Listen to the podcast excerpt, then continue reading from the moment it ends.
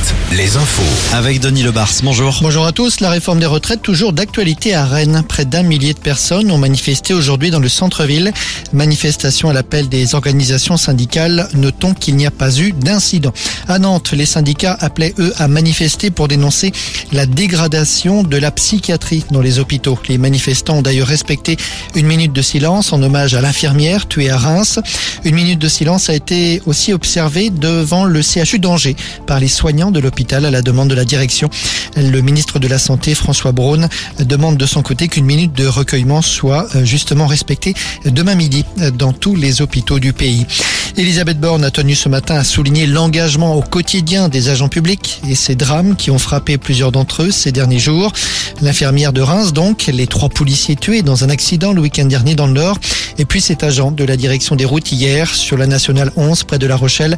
La gendarmerie a d'ailleurs lancé un appel à témoins. Notez d'ailleurs qu'un fourgon de Vinci Autoroute a été percuté hier sur l'A83 en Vendée entre les Essarts et Chantonnay. Il n'y a là pas eu de blessés. On passe au sport, un mot de basket. Avec la phase finale du championnat de France, ce sont les quarts de finale, match retour. Le Mans reçoit Lyon-Villeurbanne ce soir. Cholet reçoit Boulogne-le-Valois et son phénomène Victor Wembanyama.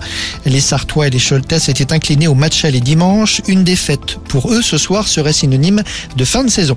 C'est demain que sera dévoilé le palmarès des pavillons bleus, le label de qualité environnementale des plages et des ports de plaisance.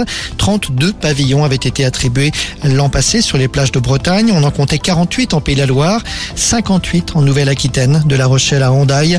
Ce label répond à de nombreux critères sur la propreté des plages, mais aussi la qualité des eaux de baignade notamment. Merci Denis, à tout à l'heure. Un nouveau point sur l'actu, ça sera 18h sur Alouette.